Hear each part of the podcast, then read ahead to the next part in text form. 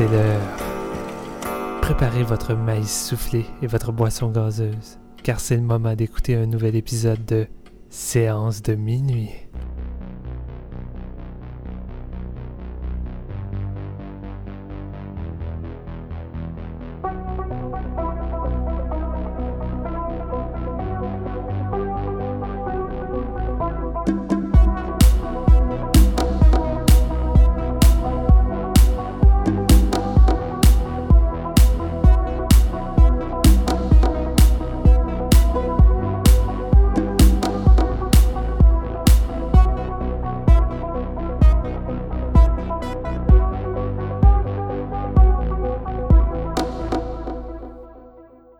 Bonsoir tout le monde, ici Steven Lefrançois au micro et bienvenue à ce nouvel épisode de Séance de minuit. Et oui, aujourd'hui c'est euh, Steven qui anime et non Marc-Antoine, parce que Marc-Antoine, euh, il est pas tant motivé aujourd'hui. Euh, pour lui, cet épisode-là, c'est pas un gâteau de mariage, c'est plus comme un gâteau aux fruits. Fait que ça le laisse maussade. Il a envie d'être euh, écrasé sur le sur son fauteuil puis d'y aller bien mollo avec ce petit épisode-là. Je chill, je chill. puis moi puis Jeff, ben écoute, on va essayer de mettre un peu plus de jus dans, dans qu'est-ce qu'il faut. Fuck Écoute, you. Écoutez, malgré tout, euh, même si ça sonne comme un épisode qui risque d'être euh, un peu euh, bof, euh, on va essayer de faire ça le fun parce qu'on a quand même quelque chose de, sympathique aujourd'hui. On fait un spécial Shudder, la fameuse plateforme qu'on n'arrête pas de glorifier dans chaque épisode, qui est concentrée sur le cinéma d'horreur, également des trailers et quelques petits films d'action. Et aujourd'hui, on a fait un petit double euh, qui est sorti juste un peu sur le sur le vif. Euh, On a dit OK, on fait tout ça, puis on s'est dit OK. Et là, j'inclus pas Marc-Antoine. Là, c'est moi puis on s'est dit OK, on va faire ça. Fait qu'aujourd'hui, on va parler de Blood Machine de Seth Ackerman, euh, qui est en fait la suite du vidéoclip Turbo Killer, euh, qui était un, clip musical de Carpenter Brute, qui était également réalisé par Seth Ackerman. Puis évidemment, ils ont, par la suite créé un Kickstarter pour Blood Machine. Fait que ça n'a pas pris ben, ben de temps avant qu'ils accumulent le budget nécessaire pour faire ce long métrage ou long vidéoclip, à vous de voir. On va en discuter euh, au courant de l'épisode, mais c'est quand même quelque chose qui semblait euh, allécher beaucoup les gens. Et en plus, euh, c'est un, un film qui s'était retrouvé au FNC et que j'avais manqué, mais je sentais déjà le- les gens hyper un peu ce projet-là, surtout les fans de, de Carpenter Brut, parce que on s'entend, c'est plus comme une odyssée musicale qu'on veut voir avec ça, avec un côté très années 80 plein de lumière qu'un véritable film avec un scénario. Fait qu'on va voir si c'est satisfaisant. Et de l'autre côté, on va du côté de la Corée du Sud avec une petite exclusivité qui est sortie un peu de nulle part sur Shudder, Monstrum de Woo Jong-ho. Genre de film que, que, en temps normal, il me semble que j'aurais vu ça au Fantasia. Là. Euh, il me semble que si ça l'avait pas sorti sur Shudder euh, récemment, ben, on l'aurait peut-être eu au Fantasia cet été. Film de chasse de monstres en pleine forêt, dans une épopée euh, historique avec euh, des petits complots euh, du roi et ainsi de suite. J'ai vu des gens comparer ça un peu euh, à un mix entre euh, la série Kingdom et The Host. Rien de moins. Ouais. Euh, c'est peut-être c'est peut-être un peu gros, je sais pas. On va voir également. Je dirais Sinon- plus euh, Rampant puis euh, Jaws 4. Hi, Jaws 4, t'es généreux. Jaws 3. Jaws 3. Euh, je vais présenter mes collègues aujourd'hui. Aujourd'hui, on a Marc-Antoine Labonté, l'homme, l'âme qui sort de sa machine d'ordinateur pour se promener tout nu dans son appartement en suant un peu partout. Comment vas-tu, Marc-Antoine? Salut, je vais bien. Je suis content de, dire moins de mots dans cet épisode. Ça me va. Attends, on verra, on verra. Et de l'autre côté, ben, on a Jean-François, notre tireur de flèches, euh, chasseur de monstres, qui est pas capable d'envoyer la flèche euh, aux bons endroits parce qu'il est trop sous. Euh, comment ça va? Ah, ça va bien. C'est le, le genre de tireur qui s'est rhabillé puis qui a enlevé l'air climatisé aujourd'hui parce que ça fait 25 degrés de moins que là deux jours. Mais bon, euh, peut-être bien parce que j'ai pogné le shake parce qu'il fait fret aussi. Parce que, écoute, je suis pas capable de tirer même à jeun. C'est ça qui arrive dans l'histoire. Écoute, c'est pas toi, c'est pas bon moi qui. Ah non. Faut, c'est pas moi qu'il faut engager pour euh, les trucs euh, de, de tireur d'élite. là. Moi, c'est plus un. euh, J'ai même pas de comparaison. J'ai même Toi, pas de comparaison. Toi, t'es plus le gars avec le bazooka. là. Pour être sûr d'attaquer à la cible, là, je pogne de quoi qui tire gros, tu sais. C'est le gars de Bazooka qui essaie d'éliminer un espèce de gros Boeing, mais qui passe complètement à côté, puis qui va détruire la mouette qui passe à un côté. un peu comme le- la scène dans Bad Taste avec euh, le mouton, là, quand le tireur, au lieu de pogner à la maison, il pogne le mouton à coup de roquette. là. Ça, c'est malade, ouais. C'est malade, c'est malade. Justement, Ouais. j'ai tellement hâte d'avoir ce, ce Bad Taste-là dans sa version 4K avec euh, Branded. On sait pas quand est-ce que ça va arriver, mais Ouais. Peter nous a promis que c'était en route. en Puis route. Meet, Meet the Feebles aussi. C'était un, Oui. un trio. Euh, oui, un beau trio. Peut-être un coffret. Il me semble que ça serait, Ouais. ça serait nice. ça. Serait cool. euh, Steven, fan de coffrets, man, il, il voit des. C'est comme des conspirations, man. Il y a des coffrets partout. Écoute, cet cet homme-là, il veut rien acheter séparément, alors on va faire un coffret. Il se fout des- de la série All-In, on va faire un coffret, il va bander. Ouais. Mais Bad Taste, on l'a eu longtemps dans une édition de merde en plus. Là. Dead Alive, c'était moins pire, Bra- Brain Dead, mais Bad Taste, j'ai vraiment struggle quand j'étais jeune à trouver ce film-là dans une Ouais. édition décente. là. Bad Taste, j'avais une espèce d'édition avec un cover mauve vraiment dégueulasse. Puis Anchor Bay, pour la sortie du Seigneur des Anneaux, avait ressorti ce film-là avec euh, le poster un peu modifié. Tu pouvais voir un extraterrestre avec la, le ring Ouais. du Seigneur des Anneaux. Puis le, le transfert était quand même solide. Là. Il avait été tout remasterisé. Puis c'était pas mal la meilleure version que tu pouvais avoir de, de ce film-là. là. Mais Meet the Feeble, euh, je l'ai. Je l'ai rarement vu dans une bonne condition. La dernière fois que j'ai vu ce film-là, c'était sur YouTube, euh, version quoi, VHS, là, vraiment cheap, là, parce que c'est pas trouvable. J'ai vraiment Ah, de la je, misère. l'ai- je trouver. l'ai même pas vu, fait que tu vois, ça confirme le, le Ouais. truc. là. Écoute, c'est c'est les mopettes euh, version trash là, de, de qu'est-ce que tu peux t'attendre de. Peter Jackson. Tu sais, une mouche qui se pique euh, à l'héroïne, puis des affaires comme Ouais. ça, là, c'est malade. là. Il est pas encore dans sa phase. euh, ça a beau être des mopettes, là, il est plus. Il est pas encore dans sa phase Lord of the Rings. Il est encore dans, dans le bad taste. Mm. Ouais, vraiment, vraiment. Ben écoutez, sans plus attendre, je pense qu'on va embarquer euh, dans notre épisode et euh, on va voir où c'est que tout ça, ça va nous mener. Et on va commencer avec Blood Machine.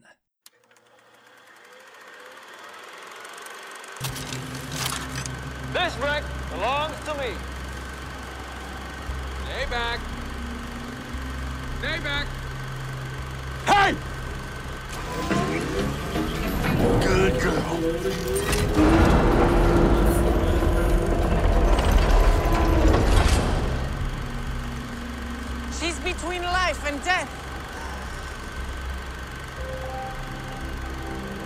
I destroyed her propulsion system.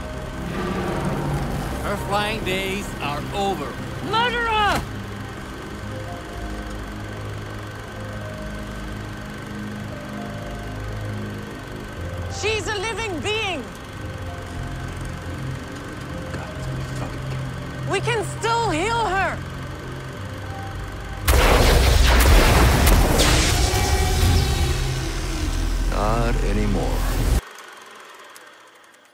Donc, Blood Machines, Steven l'a dit, réalisé par Seth Eckerman, qui est en fait un pseudo pour deux euh, cinéastes français, c'est-à-dire Savitri Joly Gonfort et Raphaël Hernandez, qui sont des... euh, des- moi, je les connaissais pas, j'avais jamais vraiment vu leur projet antérieur Blood Machine. Je sais que justement le film était venu au FNC. C'est comme là que j'ai compris que ces gens-là existaient en fait parce que c'était comme hypé par euh, par euh, beaucoup là, de, de, de, de cinéphiles québécois, amis, connaissances, euh, qui étaient vraiment excités. Fait que ça a comme fait apparaître ces gens-là sur mon radar. Mais avant ça, c'est ça. Je savais pas c'était qui. Par contre, je connais bien sûr euh, Carpenter Brut, qui est euh, un- une des grosses figures de la musique synthwave, là, l'e- l'espèce de. Ben, bien sûr, vous comprendrez que le, le nom du, du projet, parce que c'est un one-man act, est un hommage à John Carpenter. Donc un peu son genre de musique croisé avec la musique électro-moderne, là, puis qui est, qui est vraiment populaire. Vous en avez probablement déjà entendu dans les films des, des années récentes, là, parce que c'est ça, c'est un courant, euh, c'est un courant qui reste très cinématographique, puis qui est assez populaire en ce moment. Mais Carpenter Brut, justement, euh, qui, qui a beau être originaire de France, je pense que c'était un des un des, des, des, acteurs principaux de cette scène-là, ou en tout cas des plus populaires, dont moi, du moins, j'entends le plus parler. Donc, euh, c'est sûr que ça donne une aura au projet. Puis, il avait déjà collaboré avant ça avec euh, Seth Eckerman, comme le disait Steven tout à l'heure. Donc, euh, c'est sûr que entendre leur musique dans le projet, c'était un attrait. Puis, euh, Gonfort et Hernandez, donc, qui sont réalisateurs, oui, mais qui sont aussi... euh, C'est un... Écoute, euh, si j'avais à comparer euh, le, le- le film que j'ai vu, Blood Machine, ça me fait un peu penser, pas nécessairement au niveau là, de la qualité de la production, mais ça me fait penser un peu à Menborg, dans le sens où c'est un, un univers de science-fiction construit de A à Z avec plein de décors, puis c'est un peu tout, c'est un peu tout eux qui font, là, les effets spéciaux, les décors, maquettes, euh, fait que c'est vraiment, ça a un côté DIY, en même temps, c'est quand même très bien réalisé. Là, c'est euh, si tu veux une comparaison à un vidéoclip, ça pourrait vraiment être un vidéoclip de de de, de Carpenter Brut si c'était pas un truc de 50 minutes qui a été divisé en trois épisodes sur Shudder, mais que j'ai pas Ouais, trop compris pourquoi. Moi non plus. Je comprends, ouais, je comprends pas pourquoi. Puis c'est, mais ça, c'est pas la première fois qu'ils font ça. Il y a un autre truc qu'ils avaient séparé par chapitre. Puis tu sais, c'est-tu parce que le film à la base a déjà trois chapitres, mais je me dis, crime, une chance qu'ils ont pas fait ça avec Mindy, qui est séparé également par des, des chapitres puis des titres. Fait que je trouvais ça bizarre, là. Je Non, voyais pas trop l'intérêt. Ouais, moi non plus. Ben, c'est sûr, Mandy, c'est plus un, un long métrage plus conventionnel, tandis qu'ici, on est vraiment dans le, le moyen métrage, là, si t'enlèves les génériques, euh, c'est vraiment un, un 50 minutes bien tassé, là. Fait que c'est peut-être Ouais. pour ça, mais en tout cas, regarde, j'ai, j'ai pas trouvé la raison pour laquelle c'était splitté comme ça, fait que je me prononcerai pas plus. Bref, c'est, c'est comme projet, là, il faudrait que je fasse un synopsis, puis ça me tente pas, parce que... Bonne pas- chance. C'est pas si pire, c'est pas si pire. Ah, vas-y. non, mais... Hey, c'est non, non, c'est c'est pas exactement facile. Donc on suit deux euh, chasseurs de l'espace, en tout cas, ils sont dans un vaisseau. Le vaisseau scrap atterrisse sur une planète. Puis euh, ils essayent de trouver. Ils ont, ils ont un robot avec eux qui est un robot féminin. Puis euh, qui éventuellement ils vont atterrir sur une planète puis ils vont rencontrer des, des femmes euh, qui sont liées à, à ces robots-là, puis euh, ça va devenir vraiment psychédélique, là, penser la, la dernière demi-heure de 2001, l'Odyssée de l'espace. Moi, si j'avais une comparaison principale à faire, je pense que ce serait L'étrange couleur des larmes de ton corps de Hélène Catet puis Bruno Fanzani. Euh, Ça a l'air que ces triples viennent de France, principalement. Tu sais, ici, on est plus dans Ouais, un, on est plus dans du synthwave puis des grosses lumières, du psychédélique, de la sci-fi, mais ça reste qu'on est, on n'est pas tant loin d'eux qui, eux, leur trip, on en a déjà parlé, je pense, dans d'autres épisodes, mais si vous les connaissez pas, donc, leurs deux premiers films, qui étaient Amère, l'étrange couleur des armes de ton corps, c'était des, ça reprenait le, le principe du film policier italien, le, le giallo, puis ça le déconstruisait pour faire de quoi de vraiment plus, là je répète les mots, mais vraiment plus psychédélique, plus euh, postmoderne, plus euh, psychologique, je pense. Le, le but c'était beaucoup d'explorer, euh, c'était beaucoup quelque chose de psychosexuel leur film, puis d'explorer un peu la, la psyché de quelqu'un, mais tu ressortais vraiment le, le, le template italien pour y arriver. Fait que c'était un peu, c'était un peu un giallo. euh, mais comme plus deep, plus intense, plus compact. Et c'est un peu ça que j'ai le feeling avec Blood Machine, euh, ne serait-ce qu'en termes des... Les thèmes sont vraiment euh, similaires. Là, on est encore là dans un un truc très corporel, ça réfléchit beaucoup le, le corps des femmes avec le toute l'idée de robot puis de éventuellement euh, on va ça, on va découvrir des trucs sur les différents personnages puis il va y avoir des, des confrontations qui sont pas très bien euh, c'est pas un film narratif euh, euh, tu sais il y a l'histoire Ça explicitée vraiment de structure. par les dialogues, c'est ça, c'est vraiment euh, tout comme l'étrange couleur d'ailleurs là, qui avait été un film pas super bien reçu au FNC à l'époque euh, qui il faut vraiment que tu lises les images puis que tu comprennes où ça veut en venir puis of course il y a une certaine abstraction dans tout ça là, tu peux en tirer euh, ce que tu veux un peu. Euh, puis puis Blood Machine c'est un peu ça aussi là, tu t'es vraiment dans dans le corps euh, le corps exploité des femmes puis éventuellement leur leur contre-attaque, I guess. En tout cas, moi, c'est ça que c'est ça que j'ai compris de- du projet. Puis, fait que visuellement, c'est super accompli, c'est super intéressant. Par contre, narrativement, autant euh, je compare ça à des films que j'adore là, depuis tantôt, mais moi, ça a comme semi-levé. J'étais j'étais pas hyper intéressé. En fait, là, j'aimais ça écouter la musique, j'aimais ça regarder visuel, mais on dirait que je me disais, c'est c'est comme l'espèce d'enfant bâtard entre le vidéoclip puis le film puis j'ai juste pas euh, j'ai juste pas accroché plus qu'il faut et c'est un peu ça sincèrement je vais vous laisser aller Ok. puis je pense qu'on va peut-être approfondir euh, ensemble là, les détails de, de ce qu'on a vu là mais c'est c'est pas mal ça pour mon opinion Écoute, je vais y aller. Euh, moi, c'est un projet qui m'excitait semi, euh, dans le sens que je voyais ça plus comme un. Je voyais ça plus comme un genre de fantasme de, de geek années 80 qu'un véritable film long métrage. En tout cas, c'est le film que j'avais avec la bande-annonce. Je me dis, OK, euh, en gros, on va là pour voir des images psychédéliques euh, qui vont être léchées visuellement avec une soundtrack d'enfer pour un produit qui est peut-être vide au bout du compte. Et euh, moi, ça c'est bizarre, mais ça m'a beaucoup fait penser à Dark Star dans son approche. Euh, dans son approche, comme, euh, comme on dit, un peu plus euh, psychédélique, c'est plus fauché, euh, Dark Star, là, mais je sais pas, peut-être la durée du temps, puis qu'est-ce que le, le film essaie d'apporter à la science-fiction, puis de créer son propre, son propre univers. Je trouvais qu'il y avait de quoi qui, qui me faisait penser à Dark Star, puis je pense que la plus grande force de Blood Machine, euh, ce sont ses effets spéciaux et son univers que je trouve vraiment intéressant, du moins dans son épisode 1, si on peut l'appeler comme ça, parce que je vais y aller pareil comme les, la séparation qui a été faite sur Shudder, mais l'épisode 1, je la trouvais intéressante. Ça a une certaine narration plus ou moins cohérente qui est pareil là pour suivre euh, les personnages puis qu'est-ce qui arrive. Puis j'ai été bluffé par l'arrivée du vaisseau, l'arrivée du vaisseau, euh, son design, les détails. Puis tu sais, malgré le, je sais pas c'est quoi le budget, là, mais tu vois vraiment qu'il compense la qualité des effets par des détails minimalistes qui rend le tout plus, euh, Ouais. plus crédible, plus réaliste. Sais, quand le vaisseau y arrive, tu peux voir les gouttelettes d'eau qui tombent euh, du, vaisseau, puis les petits morceaux du vaisseau qui bougent. Tout bouge, là. Il n'y a rien de.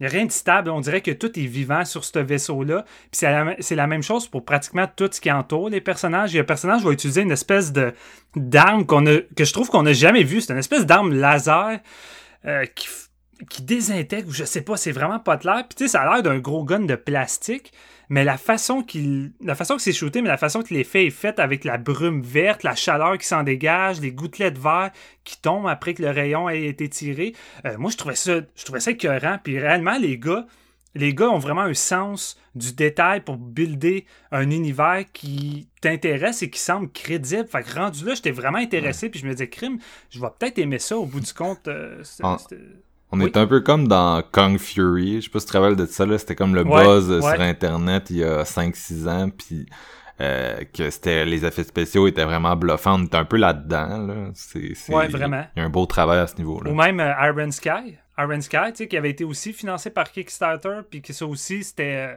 Ouais. c'était un projet alléchant par ses effets spéciaux, surtout le, le deuxième. là. Tu sais, C'est pas un film qui m'a intéressé vu que j'ai vraiment pas aimé le premier, mais quand on regardait le deuxième, la bande-annonce, là, c'est vraiment un trailer de, de blockbuster Odyssey à la Star Wars avec des gros effets spéciaux, des dinosaures, puis j'étais comme crime. euh.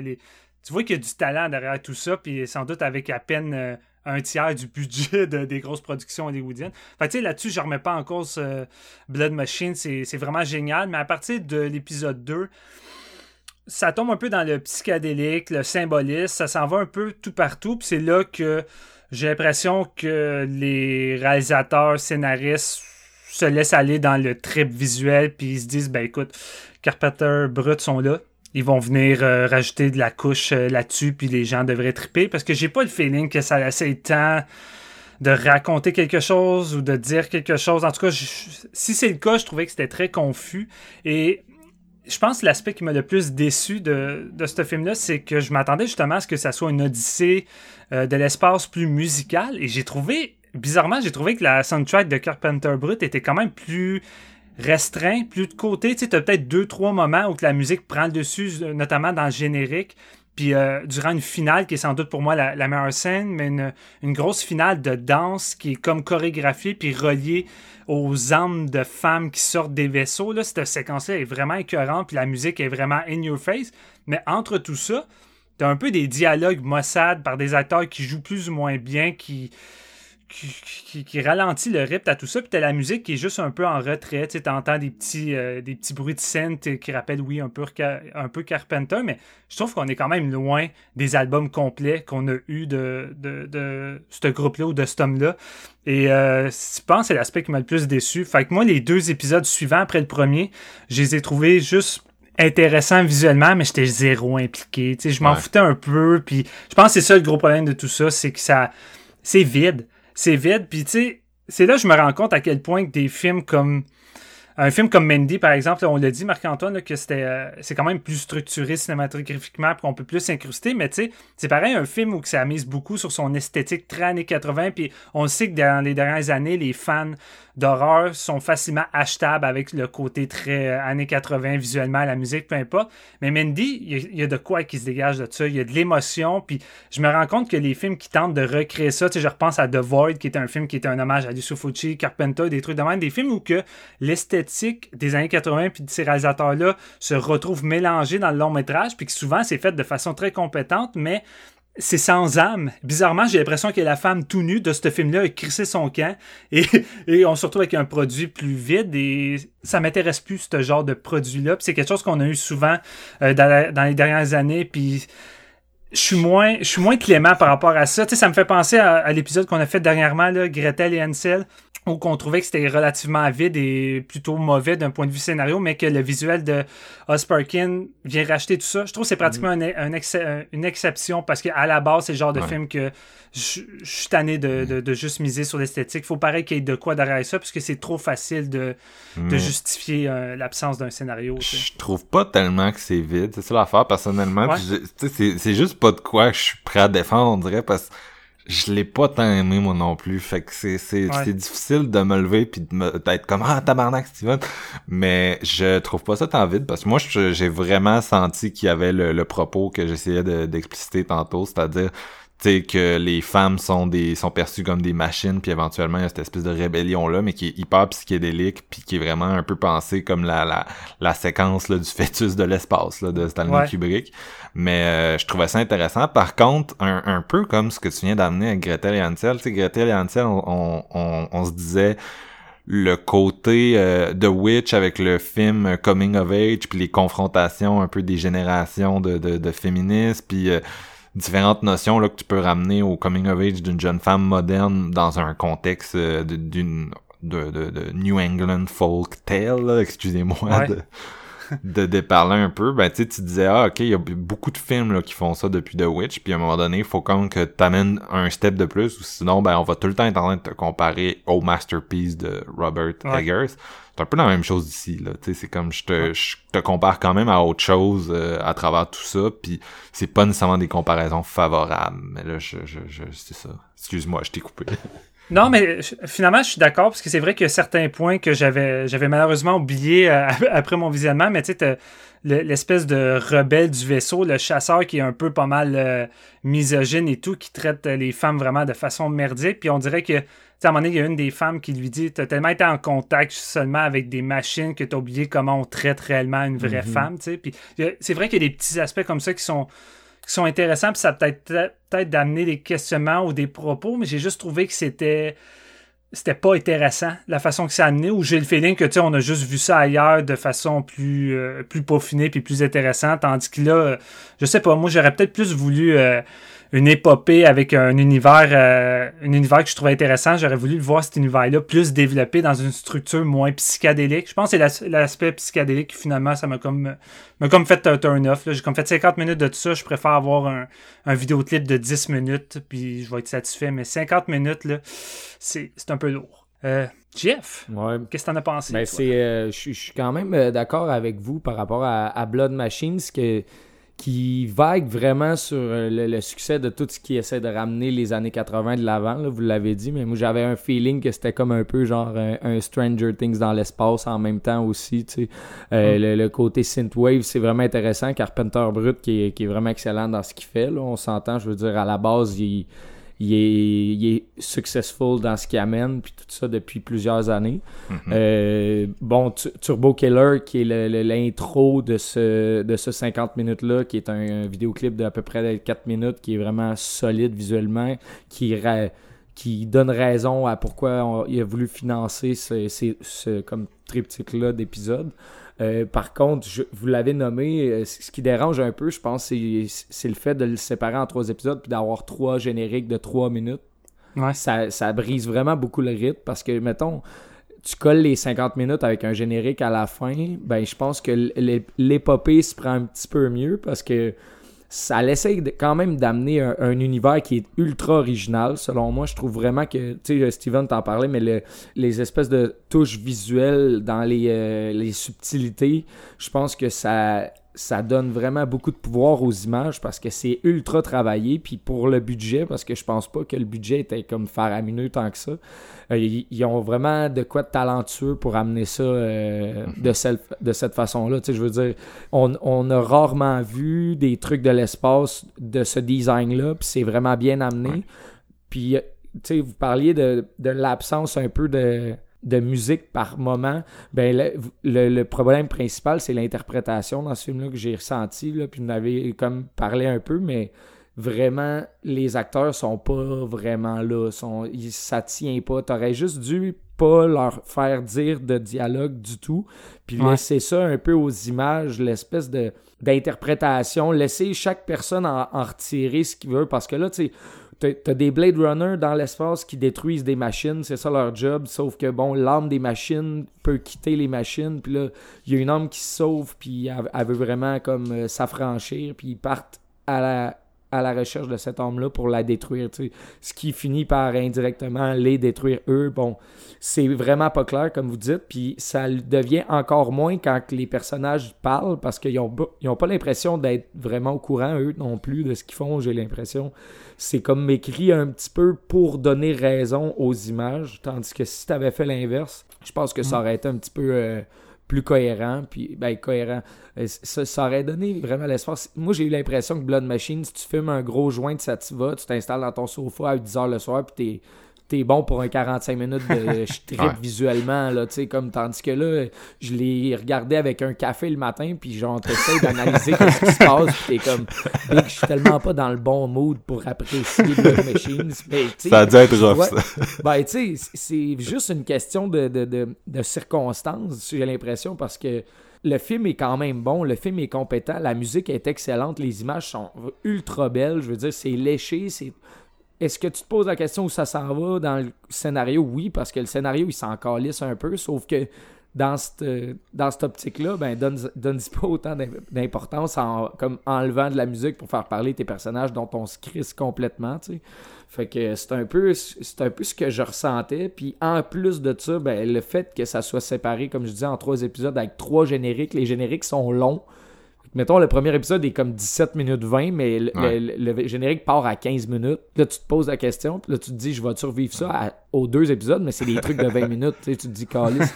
Fais-moi un 50 minutes avec un bon générique à la fin, puis genre, je vais, je, je vais prendre le temps, je vais prendre le 50 minutes pour le regarder, tandis que là, tu viens comme me donner le goût de faire autre chose entre chaque épisode, ce qui est comme pas vraiment legit. là. Je pense que j'ai, ça m'a toujours fait chier les, j'en écoute pas tant que ça, là, mais le format web série, je pense que c'est une Ouais. des raisons que ça m'énerve, c'est les, le fait que ce soit 10 minutes générique, 10 minutes générique, je trouve Ouais. vraiment pas que c'est rare que quelqu'un est capable de bien exploiter cette contrainte-là, puis vraiment comme donner une impression de chapitre qui marche, on dirait tout le temps que, Ouais.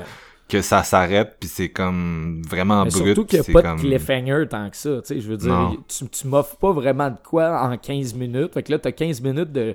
Tu développes des personnages, c'est vraiment beau. Il n'y a pas trop de musique dans le premier, mais tu sais, il y a de quoi. Il y a une substance, mais tu prends pas le temps de développer ça. Puis après ça, ça part genre space opera psychédélique, comme si tu regardais, tu sais, les trucs, là, quand on était jeune, tu mets les yeux, puis c'est genre plein de petits triangles, toutes sortes de couleurs qui tournent. là. Ça avait l'air un peu de ça. Ouais. Mais- Mais, tu sais, c'est- c'est comme tu essaies de, de, de, de prendre un film puis de le, le déconstruire puis de le transformer en une série alors qu'à la base c'est pas fait pour ça. Puis tu sais une série, d'habitude un épisode c'est un sujet puis souvent t'as un début puis une fin à chaque épisode avec Exact. un cliffhanger ou peu importe, mais tu sais t'as vraiment un début puis une fin puis tu suis une histoire tandis qu'ici j'ai l'impression que j'écoute un début de film puis mon Blu-ray fuck. Fait que là, ça me sort du film. Faut que je remette le Blu-ray, que je le restarte, puis faut que je me, je me réimplique à chaque fois. Puis ça me gosse ça parce que c'est la pire affaire à faire, c'est de, de me faire sortir de ton film alors qu'il n'y a aucune raison valable de me faire sortir, là, surtout ici, trois fois. Là, puis 17 minutes, on s'entend-tu que quand t'écoutes ça puis t'embarques, le 17 minutes passe vite. Fait que là, ça arrive, puis là, ça coupe, t'es comme, OK, ouais, Ah ouais. déjà, ben pourquoi? Moi, ça m'a mis off tout de suite au premier, puis là, je- ça m'a indirectement pas remis dedans pour les deux autres. Fait que là, on dirait que j'avais à me forcer, ce qui est totalement pas euh, légitime comme sentiment en tant que cinéphile. T'es genre, Ouais. ok, non, j'aurais juste dû continuer, puis let's go, là, genre donne-moi là, puis après, je vais avoir un compte rendu, tandis que là, ouais, je me suis senti retiré du projet, puis c'est vraiment pas à son avantage, parce que je pense que one shot d'une traite, c'est de quoi de quand même solide puis d'appréciable. J'ai vraiment aimé le truc. Puis je me suis foutu un peu du fait que c'était shaky en frais de scénario. Ce qui m'a gossé, c'est l'interprétation, mais somme Ouais. toute, le reste, c'est très très compétent. Fait que je comprenais vraiment pas pourquoi euh, le- le- la décision. C'est difficile à dire. Je sais qu'il y avait le, le film d'horreur québécois Game of Dead qui a subi un peu la même chose. Nous autres, on moi et Marc-Antoine, euh, on l'a vu en long métrage quand c'était au Fantasia. Puis on- pour le web, ils ont décidé de le couper comme ça là, en, en plusieurs épisodes. En segment. Puis- ouais, en segment. Puis je vois pas, je vois pas l'intérêt. Je vois pas pourquoi faire ça. C'est si c'est pour le web en web série que t'en sors un épisode ce temps, je peux comprendre à la limite. Là, c'est parce que c'est sorti sur Shudder One Shot. Est-ce que ça a été conçu comme tel? Si oui, euh, on est dans le champ. Ok. Mais moi, ça, mais au c'est- c'est FNC, quelque chose c'était qui le me- même aussi. Euh, je sais ça, je sais pas. Je pense que ça a été présenté en format film, probablement. là. ouais, au FNC, ça a dû être euh, one shot. Là. Je pense pas Ok. qu'il y avait un interlude à chaque fois. Les gens allaient aux toilettes, se non, reprendre mais un ça, je popcorn. comprends pas. Là. Non, non. Mais tu sais, je me, po- je me posais la question, tu sais, c'est un, c'est un film tu sais, qui a été financé euh, par Kickstarter, puis on dirait que je vois, le, format Kickstarter de façon négative et positive. Positive dans le, sens, dans le sens que ça peut donner... Ça peut donner la chance à des gens talentueux de prouver euh, qu'ils sont capables d'offrir des trucs originaux, puis euh, qui ont du talent, puis peut-être offrir une carte de visite qui va ouvrir des portes. Mais en même temps, j'ai l'impression que la façon que c'est construit un, un Kickstarter, souvent, ils vont essayer de builder quelque chose qui va durer quoi? 5 minutes? Souvent, tu as une démo, une vidéo qui dure 5 minutes pour montrer c'est quoi le projet qu'ils veulent faire puis l'étendue de leur talent. Que, tu sais, King Fury, ça avait fait euh, la même chose. Euh, Machine aussi. The Void aussi. The Void, tu avais un, un 3-4 minutes qui te montrait un peu ça allait être quoi. Puis là, souvent, tu as un texte qui décrit OK, on veut rendre hommage à ci, on veut essayer de vous offrir le, truc le plus fidèle. J'ai l'impression que les gens font ça, toute leur idée, tout leur potentiel est foutu dans ces 5 minutes-là. Puis quand finalement ils arrivent à, à leur plein potentiel, qu'ils ramassent tout l'argent, puis que c'est le temps d'offrir le long métrage, j'ai l'impression qu'ils n'ont jamais un, un scénario solide ou un produit vraiment pensé de A à Z pour pouvoir le faire. Puis je trouve que c'est une étape qui saute souvent dans les dans les Kickstarter, puis on se retrouve souvent avec des produits finaux qui sont moins alléchants que le produit qu'on nous annonçait. C'est un peu l'équivalent d'une bande-annonce de Twee film pas très bon qu'on pensait qu'il allait Ouais. être bon en regardant la bande-annonce, non? Ouais, non, c'est ça, mais la, la grosse différence ici, c'est que les gens payent pour aider ce projet-là. Fait je me pose la question à quel point que les gens qui ont fourni de l'argent dans ces projets-là sont satisfaits du produit fini? tous re- ceux qui ont payé pour. Ça reste Ouais. un film, là, je veux dire, tu sais, quand tu participes à une œuvre artistique euh, via Kickstarter, t'es conscient de, de, de toute la notion d'aléatoire, surtout quand c'est des cinéastes que tu connais peu ou pas.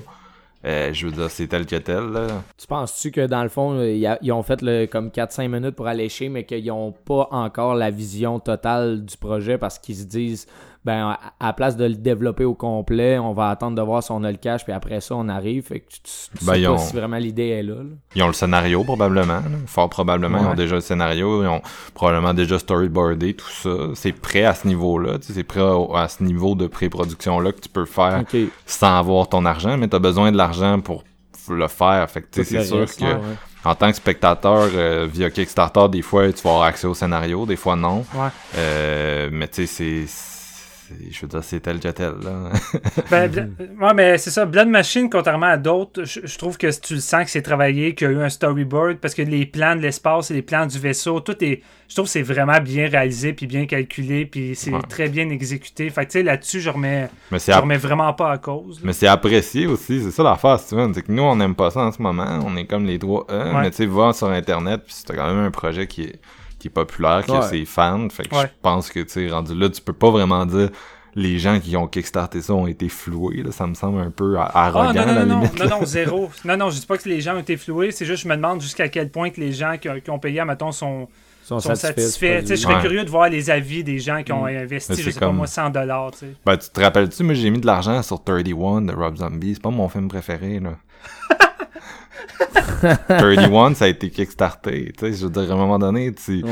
Ah, pour tu- vrai, si, j'avais complètement oublié ça. Ouais, je savais pas, je savais pas que t'avais mis de l'argent. Il avait Ah, mis des storyboards pis tout, pis il disait j'ai besoin de l'argent pour faire mon meilleur film. C'est pas son meilleur film pantoute, mais tu sais ça tu le sais pas au moment où il le Ben fait. non. Pis ça fait partie de la Ouais, non, game ça. sur Kickstarter. Tu sais, c'est la même chose au niveau du, du jeu vidéo. là. Il y a des d'excellents jeux vidéo qui ont été euh, qui ont été euh, faits via Kickstarter, mais il y en a d'autres qui sont devenus fucking louches puis des albums de musique pareils. Je sais pas si tu te rappelles de, de c'était Winter Sun, je pense que tu sais, il, kickstartait puis il kickstartait puis ça a pris comme 10 ans pour qu'il le fasse après. tu sais. Ah oui, c'est vrai. C'était tout ouais, le temps, ouais, c'était tout le temps du Ils ont bu le Kickstart. puis- Non, c'est ça. tu sais, c'est- les dangers, mais je pense que les gens qui participent à ça, ils, Ouais. ils, ils sont conscients de, de tout ça. Puis je veux dire, tu sais, même si tu sors Kickstarter de l'équation, à longueur d'année, on s'excite de projets qui sont encore embryonnaires. On se dit, ah, tel cinéaste va faire tel film, puis on est vraiment excité. Puis à un moment donné, ça sort, puis c'est pas bon, puis on le met juste dans le... Tu sais, Shane Black fait Les Predator, là, on était excité, Steven, là. Shane Black Ah fait ouais. Predator à Star, je veux dire, c'est Shane Black a fait un pas bon Predator, puis garde, c'est c'est dans le tiroir comme comme tel, là, tu sais, c'est Mhm. fait que ça fait partie de la game euh, de, de l'art, tu peux pas tu peux pas prédire ce qui va être être bon. puis Non, si- c'est clair. si tu clair. Pouvais, les producteurs seraient de- contents en esti parce qu'ils feraient, ils feraient crissement plus de cash s'ils pouvaient prédire d'avance que tout le monde va aimer. Non, c'est ça. Puis j'imagine que ça dépend également de ta relation avec l'artiste. Je verrais John Carpenter faire un Kickstarter pour un nouveau long métrage. Il y a des grosses chances que je donnerais mon argent. Puis Je donne le une film- semaine de paye. Non, c'est ça. Puis le, le produit, mettons, me déçoit, ben je me dis, crime.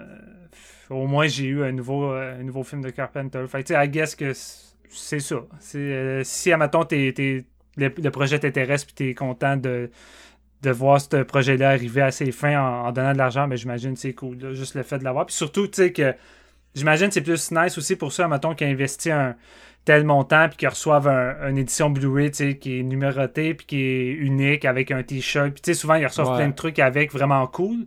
Fait que tu sais, ça, c'est nice également. là. Fait que... Mais moi, c'est ça. C'est comme, genre, euh, juste pour. pour- j- J'essayais de me résumer mon opinion de Blood Machines, puis comme. Je me posais vraiment la question à savoir comment j'aurais apprécié dans une salle comme le FNC, One Ouais, hein? Shot, puis je suis même pas capable de me faire une propre idée des trois, euh, des trois petits épisodes Shudder parce que j'ai vraiment l'impression que j'aurais beaucoup plus apprécié One Shot euh, dans une salle Ouais. pour le découvrir avec du monde qui tripe, tu sais. Tandis que là, j'étais pas dans, dans les bonnes conditions pour le regarder. Puis peut-être qu'un jour, on va avoir la, une version collée, là, je sais pas. Mais on dirait que je suis pas capable de faire un compte-rendu de, de, de mon appréciation parce que je suis Mm. biaisé par le, la méthode de présentation, si on peut appeler ça de même. Ouais. Je sais pas. Ouais, ouais. Ben écoute, euh, je- ça m'a fait la même chose. Euh, Moi, j'ai écouté ça le matin. Puis euh, le, le fait d'écouter ça séparément en plus, écoute, ça m'a. ça ça- ça m'a laissé de froid. Puis tu sais, je me dis, crime, admettons avoir vu ça au FNC dans une des plus belles salles qu'on a pour écouter Ouais, des films ou qu'on a, ou qu'on a été voir Climax. Tu sais, Climax qui était, qui était un trip tout, visuel. puis- Ouais, c'est ça, tu sais, sur grand écran, c'était quelque chose. Fait que, tu sais, voir ce projet-là de cette ampleur-là sur grand écran, ça devait vraiment être cool. Puisque, comme je dis, visuellement, c'est tellement de la bombe que. Mm. Tu sais, écouter ça un, un matin euh, chez vous à 8 heures, comme tu disais, avec ton café, entrecoupé en plus. Ouais, ouais, euh, c'est un petit peu un turn-off. Fait que. euh, vos notes, ça serait quoi, Marc-Antoine? Euh, moi, c'est un 2.5. Là. Je, je dirais, tantôt, Jeff, tu disais les effets spéciaux sont, sont vraiment hot, surtout des effets un peu faits main comme ça. Puis c'est un, un des éléments qui se démarque pour moi, c'est c'est ces effets spéciaux-là qui, qui ont beaucoup de, de, de personnalité, je pourrais dire. Ouais. L'histoire Ouais. est quasiment plus racontée par la manière dont ils filment ces effets, ces robots, ces planètes, ces vaisseaux, ces guns, ces, ces madames avec des vagins lumineux que je veux dire que le- le- le- la narration standard, le dialogue des acteurs moyens, comme vous disiez, tout ça. Puis je trouve que les effets spéciaux ont beaucoup de personnalité, puis que c'est c'est comme c'est une façon euh, différente, j'imagine, de raconter une histoire. Fait que ça, c'est intéressant. Puis Ouais. la musique est bonne. euh, il y a vraiment des éléments, moi, qui m'ont qui m'ont plu. Cela dit, c'est juste c'est tellement pas quelque chose que j'ai accroché, puis que j'aurais le, le, goût de revoir que pour l'instant c'est vraiment cette note là mitoyenne il y a autant de bons que de mauvais puis peut-être qu'un jour quelqu'un va être capable de me convaincre de hey réécoute ça pour telle et telle raison puis ça, ça- je dirais pas non si quelqu'un était vraiment convaincant peut-être un de nos auditeurs qui qui sait Euh, Mais pour l'instant, ben, c'est un peu ça mon feeling. Là. Écoute, euh, je t'accompagne. Je vois avec un 2.5 sur 5 parce que j'ai vraiment été impressionné puis attiré par l'identité de l'univers qui est créé, que je trouvais vraiment crédible, cohérent, puis que j'avais envie d'en voir plus. Euh, mais somme toute, moi aussi, j'ai été, euh, j'ai été blasé par la narration. Puis, tu sais, Jeff avait pas tort tantôt que il devrait avoir aucun dialogue dans ce film-là, puis tout devrait être raconté euh, à, travers les images. Puis, tu sais, tout le début, avant même qu'un personnage dise un seul mot, je trouvais que juste le vaisseau, la façon qu'il arrive, l'autre vaisseau qui s'écrase, toute la façon que c'est raconté, ça me racontait déjà plus une histoire que les longs dialogues peu intéressants Ah, qui brisent un peu. Ouais, non, qui sont vraiment plats, puis qui sont. Tu sais, les acteurs délivrent de façon un peu maussade. On se doute que c'est proba- probablement des, tu sais, des, des, des acteurs débutants ou peu importe, là, mais tu sais que ça, ça laisse un peu à désirer. Fait que c'est dommage pour ça. Mais sinon, comme l'a dit Marc-Antoine, euh, la musique est bonne également. Il y a des scènes vraiment cool. Puis en plus, je vais jamais dénigrer quelque chose qui propose des idées puis des, euh, des situations intéressantes quand ça dure seulement 50 minutes. là. Ça, ça s'écoute bien pareil malgré tout que si on avait eu un film de deux heures qu'à la fin on avait plein de cul. Fait que, bon, je, le, je le conseille pareil, c'est une curiosité intéressante. là. Ouais. Jean-François? Ouais, moi, je vais y aller avec un 3, euh, sensiblement pour, euh, pour euh, les mêmes raisons. Puis j'irais même à, à rajouter que je serais quand même intéressé à tu sais, mettre ça en background. Je sais pas si vous Ouais. voyez. tu Comme j'ai un petit 20 minutes, j'ai le goût de voir de quoi, euh, ou genre je fais de quoi en même temps, puis il y a de la musique, puis quand tu regardes la télé, c'est juste vraiment beau, c'est plein de couleurs, mais tu sais, je leur ferais jouer, mais euh, tu sais, je serais pas intéressé à réécouter les dialogues et pour toutes les, les mêmes raisons que, que vous avez énumérées en plus, là. Mais un bon 3 sur 5 quand même, je trouve que c'est compétent, ça reste, ça reste, euh, euh, ça reste de quoi de d'une belle continuité à Turbo Killer en plus. là, que le- le- si vous connaissez pas, allez regarder ce clip-là, vous allez triper bien raide. là. Je veux dire, c'est un 4 minutes euh, excellent. Euh, la- la- là où je m'arrête, c'est vraiment genre, je me, je me demande ce que j'aurais pu donner à un projet comme ça là au FNC, admettons. Ouais. Puis les, les Français ont quand même l'air de triper sur le, le cinéma italien de cette époque-là, là, parce qu'il y a beaucoup de projets hommages. Ouais. Un autre récent auquel c'est facile de penser, c'est euh, Un couteau dans le cœur, qui a aussi été diffusé Ouais. euh, par Shudder de Yann Gonzalez, qui est le frère de, de, de, de- du gars qui fait, euh, je sais même pas comment on prononce le projet, mais M83, là, qui est comme hyper connu et populaire euh, dans le monde. Puis c'est lui qui a fait la musique, là. C'était un hommage au Giallo dans ce cas-là. Puis c'était, c'était vraiment un long métrage. Fait que C'était dans, excellent. dans le milieu de la, la, la porn gay, là, un peu à la cruising. Puis euh, c'était, c'était plus, plus intéressant. Là. Si j'avais de quoi à, à recommander qui est comme vibe similaire, ça serait peut-être ça là, que j'ai beaucoup apprécié, moi. C'est disponible sur Shudder aussi, hein? ça? Euh, oui. Shudder américain. Ah, Ça, ça mais-. Ah, ok. C'est pour ça que je l'ai pas vu. Shudder VPN. Il est-tu sorti au Canada? Je suis même plus sûr à cette heure que Je pense t'en pas, moi, parce que quand je l'ai cherché, je l'ai, regardé, mais ça avait- je me suis pris un VPN payant pour réussir à, à aller Ok. le voir. Ok. Parce que Sh- Shudder, c'est un des plus faciles, là, ceux qui sauraient pas, là. Ouais. VPN, c'est, c'est, c'est vraiment une passoire. C'est vraiment facile de changer le pays. Ils n'ont pas le, le cash pour se protéger encore. euh. Mm, Non, c'est ça. Puis écoutez, toutes les compagnies de VPN euh, font, euh, font la promotion de ça en disant ben vous pouvez aller sur le Netflix américain ou le Shudder américain. Fait que écoutez, c'est pas, c'est pas si euh, grave que ça. hein. J'ai trouvé un VPN que je pouvais aller sur Netflix américain. Bon. Mais plus ça va, plus c'est pareil. Netflix, c'est pas tant une plateforme que, que j'aime bien. là. Il n'y a pas grand chose pareil, même à ça. Ben, c'est un- une plateforme qui insiste de plus en plus sur ses exclus, là. Tu sais, quand tu te connectes, puis Ouais. t'as le Mm. top 10, là, le, le fameux top 10 euh, qu'ils ont ajouté, c'est quasiment tout le temps des productions Netflix qu'il y a là-dedans, là. Je me demande à quel point c'est honnête euh, le- en termes de... de... Ben, tu sais, je pense juste qu'ils ils les mettent tellement plus à l'avant-plan dans l'algorithme que ça aide aussi à leur donner plus de visibilité. tu sais, mais semble, mais semble que le film, le nouveau film de David Spade puis Rob Schneider était numéro un parce que tout le monde sur Netflix s'attendait à ce film-là. Fait que tu sais, je suis comme. Je suis sceptique à savoir à quel point que ça a été populaire, cette Ouais. affaire-là. là, mais- Je pense pour un, pour un gars comme moi qui regarde pas tant de séries en plus, Netflix, ça vient Mm. de moins en moins pertinent d'avoir ça. là. Mais bon.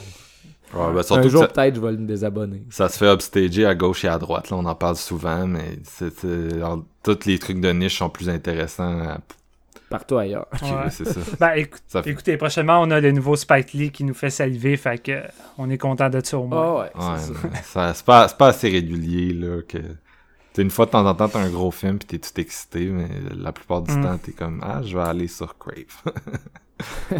Ben, tu sais, c'est pas, c'est pas le nombre de trucs qui manquent. là. Je veux dire, Netflix en sort tout le temps. J'en essaie beaucoup, mais souvent, j'en ressors déçu ou emmerdé. Fait que, tu sais, c'est ça l'affaire. là. non, c'est ça. Tandis que Shudder savent quand même plus qu'est-ce que leurs clients veulent. Aujourd'hui, c'est c'est un épisode Shudder, puis c'est deux, deux exclusivités, tu l'as Mm. dit, puis c'est c'est juste, c'est plus...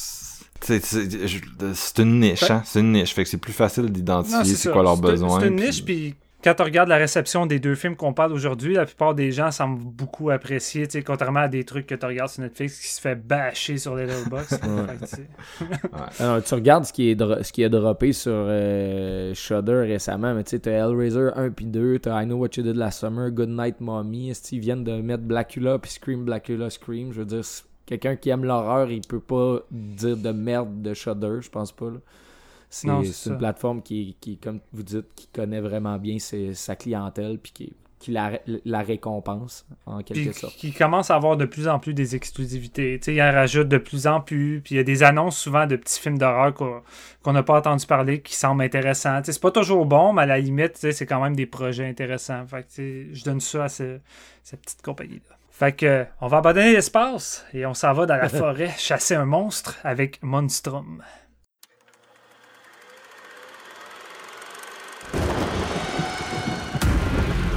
여기가 물개의 둥지인 것 같습니다.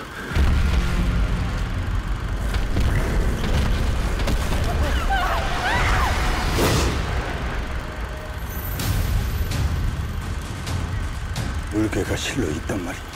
물개는 있습니다. 발톱 자국이나 진액을 발견하거든 속히 구하라.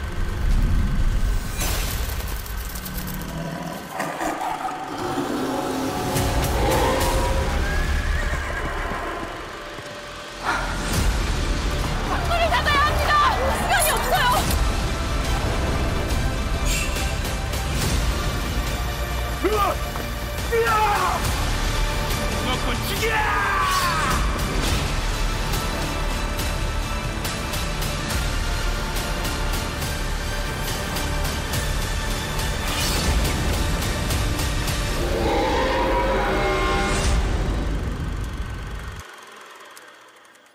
Alors, euh, on va poursuivre notre épisode avec Monstrum, sorti en 2018 en Corée du Sud, réalisé par Woo Jong-ho, euh, qui nous place une histoire euh, au 16e siècle en Corée, durant le règne du 11e roi de Corée, Jongjong. Là, je vais éviter toutes les... d'éviter ouais, de, de dire tous les euh, noms de personnes parce que je sens que ça va être un petit peu... euh, je vais avoir de la misère. Mais euh, dans le fond, euh, la peste s'abat sur le pays. euh, bon, et les, les- villageois vont avoir une peur grandissante et ils vont appeler le monstre de la forêt Monstrum, qui vit sur un mont, qui pense qu'il va venir attaquer la population. Et bon, le roi sur le trône est persuadé que c'est une rumeur qui est lancée par son premier ministre parce qu'il veut le renverser et voler le trône, dans le fond. Il va appeler euh, un ancien euh, général qui est en retraite euh, pour venir enquêter sur la bête. Donc, ce, ce général-là va être accompagné de, de sa fille de- et de son frère et de l'officier qui est venu le chercher, qui est l'acteur qui jouait dans Parasite, qui jouait le jeune, dans le fond, Choi Woo-sik. Oui, c'est vrai. Et ouais, c'est ça. Il a, il a joué dans le fond dans, dans Parasite de Bong Joon-ho qu'on avait critiqué l'année dernière. Euh, donc c'est ça, ils vont enquêter sur la créature pour savoir si euh, elle est vraiment vivante ou si c'est un coup monté pour euh, tenir les villageois dans la peur, pour faire un coup d'état et renverser le roi. Film de monstre, hein, on s'entend, un film Mm. de monstre qui joue très bien la carte du est-ce que le monstre existe ou est-ce que le, le monstre n'existe pas durant la première moitié. Ouais. Je vais dropper la première qualité de Monstrum quand même que qui m'a vraiment ça m'a charmé là. Je vous dirais qu'en première moitié de film, euh, on place beaucoup les personnages, on laisse place aux interactions, le, contexte euh, social et d'époque dans le fond. Les problèmes entre la royauté et tout ça, euh, la, direction du trône, c'est quand même bien développé, c'est vraiment intéressant. Euh, Il y a quand même un peu de violence aussi. euh, au début, tu ne sais pas c'est causé par quoi. Est-ce que tu penses que c'est quelqu'un qui est engagé pour faire passer des meurtres sur le, sous le- le monstre en tant que tel, la créature qu'on sait pas qu'est-ce qu'elle a l'air. Donc, euh, et ils vont nous intégrer les personnages petit par petit, ils vont accepter d'aller enquêter. Donc jusqu'à là, moi j'ai vraiment, euh, j'ai vraiment aimé la prémisse de ça. Je suis pas quelqu'un qui, euh, qui connaît énormément le- le- les films euh, coréens d'époque. Steven, c'est pas mal plus son, son truc, mais euh, je trouvais que c'était bien rendu quand même. euh, le- le- le, Moi, la production est bonne. les décors, ouais, c'est ça, tu sais, ça, ça a quand même son budget, puis je veux dire, ça, ça visuellement, c'est vraiment, c'est vraiment bien jusqu'à là. Euh, ils, vont partir à la recherche de la créature, blablabla. Il va y avoir une scène où la créature va nous être révélée à mi-parcours, et c'est là que le côté monstre. Euh, Monster Feature va embarquer. Il va y avoir aussi plusieurs scènes d'arts martiaux avec euh, des scènes à l'épée qui sont filmées plus ou moins de, façon inspirée, selon moi. Il y a vraiment beaucoup. euh, il manque beaucoup de, scènes d'action qui me donnaient envie d'être dans ce type de film-là. Honnêtement, j'ai vraiment eu plus de fun avec Monstrum pendant qu'on savait pas si le monstre existait puis si ça se battait pas. C'est juste le. Les, dialogues comparés à Blood Machines qui, que je m'en foutais complètement, ben là ici j'étais vraiment intéressé. Puis c'est quand la créature nous a révélé que le, côté CGI Fest, euh, c'est un hit or miss, là, selon moi. C'est vraiment pas tous les plans qui fonctionnent.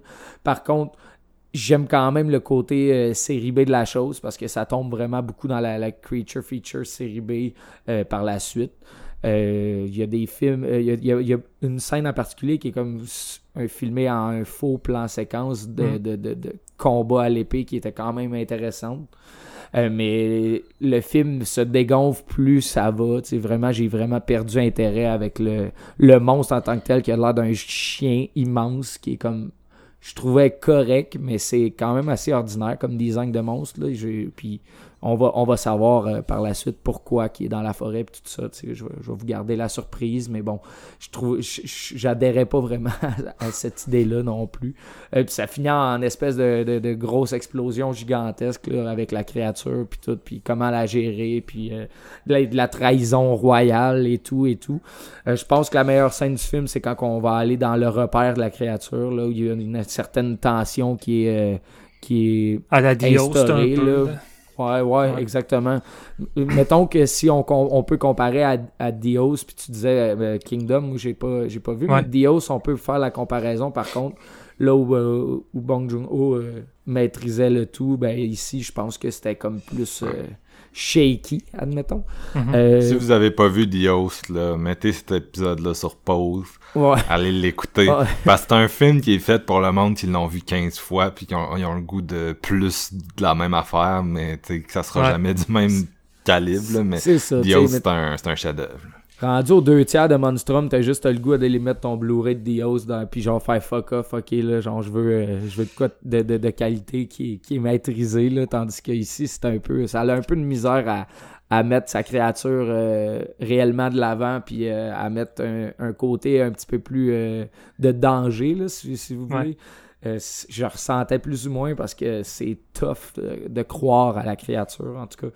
Euh, fait que comme je disais, je préférais plus les, euh, les problèmes euh, politiques avec la royauté puis comment renverser le trône sans que la créature existe vraiment. Fait que j'aurais aimé ça qu'ils jouent là-dessus un peu plus longtemps encore puis au pire que la créature arrive dans le dernier droit puis qu'elle crée un massacre. Fait que tu concentres ton budget sur les effets à la fin et non l'étaler sur un 45-50 minutes parce que le film il dure quand même pas loin de ça, 1h45 puis Ouais. Ben, c'est quand même la- euh, c'est quand même court pour un film coréen, fait que c'est pas pire. Ouais. Ben, moi, mettons, tu m'aurais donné deux heures, puis j'aurais eu de la misère à le finir. Je vais être très honnête avec vous autres. Mais bon, c'est c'est pas, euh, c'est pas euh, mauvais non plus. là. J'ai de l'air vraiment pessimiste. Mais genre, comme Creature Feature, exemple, on parlait de Shudder. On est sur un spécial Shudder. Il y a, il y a eu Boar qui, est, qui se passe dans le, temps Ouais, de moderne, cochon. mais qui est un espèce de genre facochère géant qui était vraiment plus cool puis plus horrifique. Euh, dans le genre Creature Feature, j'avais préféré ça. Euh, donc, je vais vous laisser aller pour l'instant. OK. Marc-Antoine? Oui, ben euh, je suis un peu à la même place que, que GF, sincèrement. Euh, c'est le. Je l'ai dit tout à l'heure, mais c'est ça ressemble à Dio, ça ressemble à Kingdom. En, en beaucoup moins accompli. Puis c'est c'est un peu le, le... j'écoutais Monstrum puis j'étais comme me semble tu sais c'est rare qu'on fait des épisodes complets sur des films que j'ai autant pas grand chose à dire. Et euh, ça me fait un peu penser à nos épisodes de Fantasia, là, pour ceux qui nous suivent durant le, le festival Fantasia. Euh, c'est comme des épisodes d'un peu plus d'une heure, puis on couvre genre euh, cinq films, euh, fait qu'on fait comme des, des 12 minutes là, par film. C'est un peu ça, Monstrum, là. C'est de quoi que tu te dis, je mettrais un 12 minutes dessus à trois, puis je pense qu'on aurait pas mal fait le tour. Parce que c'est, c'est un peu le, le cliché d'un certain cinéma coréen qui est hyper compétent techniquement mais qui manque parfois de personnalité. Puis bien sûr, j'implique pas là-dedans les grands auteurs là qu'on connaît tous maintenant. Mais on parle de Dios, puis c'est à Star, c'est fait par un, un cinéaste oscarisé. C'est assez fou d'y penser. Ouais, c'est malade. Mais euh, mais c'est ça, c'est sûr, il y a des cinéastes coréens qui se démarquent vraiment du peloton. Mais euh, il y a aussi beaucoup de films qu'on, entre autres, certains qu'on découvre à Fantasia, que moi j'ai j'ai de la difficulté parce que j'ai l'impression que c'est vraiment c'est vraiment standardisé. Techniquement, on est tout le temps au-dessus de la moyenne, mais parfois les récits m'intéressent pas plus que ça, puis j'ai vraiment l'impression d'être dans quelque chose d'assez schématique. Puis c'est le cas avec Monstrum qui utilise vraiment le template du creature feature qu'on connaît pratiquement par cœur à ce point-ci. Euh, tu sais là cette fois-ci l'histoire c'est c'est ça euh, Jeff l'a dit mais la créature qui est utilisée enfin on est un peu dans le pack des loups là. vous avez-vous vu le pack des loups Christophe Gans? Hey, j'ai, pen- pensé exactement la même chose euh, en écoutant le film, puis le Pâte des Loups, c'est la même chose. Je trouvais que l'aspect CGI de la créature, parfois, il était correct, puis d'autres moments, j'étais comme, ish, Ouais. ça, ça, ça fait du... Mais c'est c'est vraiment bien. C'est un film à, à redécouvrir, je pense, là, qui, est, Ouais. qui est meilleur euh, que. Mais c'est c'est fait par le réalisateur de Silent Hill à l'époque, puis avec la bête de jet devant qui terrorise le, le, le countryside français euh, de- d'une autre époque. Ben c'est un peu pareil. Là, on a le monstrum qui terrorise le, le countryside, mais bien sûr, on réalise que c'est un false flag operation. J'arrête pas de parler en anglais, je m'excuse, mais euh, comment comment t'appelles ça une false flag en, en français? Je sais même pas. Je pense donc une opération à, à drapeau couvert. Donc on fait semblant euh, que, que la bête s'en prend aux villageois, mais dans le fond, c'est bien sûr euh, de un, un espèce de, de un groupe qui un groupuscule là, qui essaie de genre de renverser le roi, prendre le contrôle. Fait que t'es t'es t'es vraiment dans un une intrigue euh, assez téléphonée du genre là, tu des films de creature feature de ce type-là avec euh, c'est c'est vraiment c'est commun. Puis après ça on a un, une espèce de groupe d'aventuriers qui euh, qui est vraiment commun aussi de ce qu'on voit dans le cinéma coréen.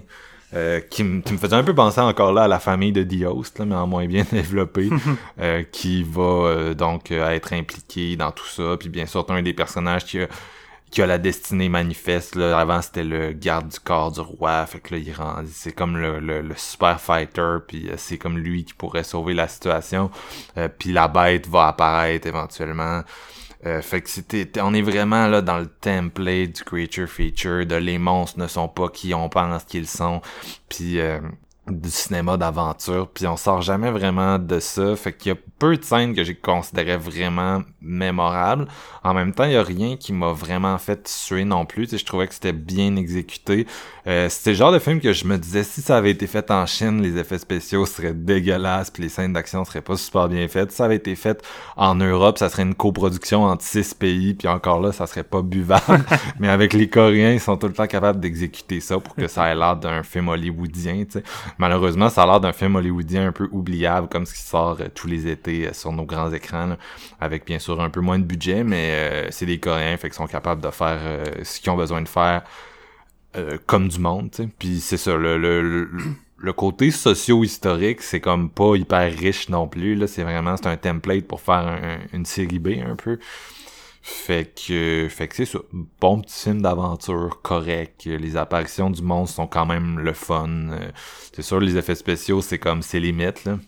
Mais c'est pas, c'est pas dégueu non plus. Puis, euh, c'était divertissant, Il y avait le petit côté kaiju euh, de, de, de, de, les films de la Toho, mais un peu euh, comme pas les plus épiques, là. le milieu de la Showa era, là, sais, sûr qu'il y a juste les gros mordus qui connaissent, là. Ben, c'est un peu, c'est un peu là-dedans que j'avais le feeling de, de tremper. Toi, Steven? Ouais, ben, le titre puis le nom de la créature, j'avais la misère à prendre le tout euh, au sérieux. Monstrum, là, ouais, j'ai vraiment de la misère. Ça sonne tellement comme une série B de du channel sci-fi, là. Puis, tu sais, ça a tellement le, le scénario d'un channel sci-fi, je trouve, pratiquement. C'est juste que euh, les Coréens, ben, même leurs films les plus basiques, les plus pilotes automatiques série B, ben, c'est tout le temps fait de façon compétente. C'est ça qui est hallucinant. Euh, oui, tu sais, je pense que c'est le genre de réalisateur qui va juste se fondre dans la masse puis qu'on le verra plus. En tout cas, avec ce film-là, j'ai pas l'impression qu'il développe une identité ou de quoi qui fait en sorte que je me dis j'ai envie de voir son prochain film.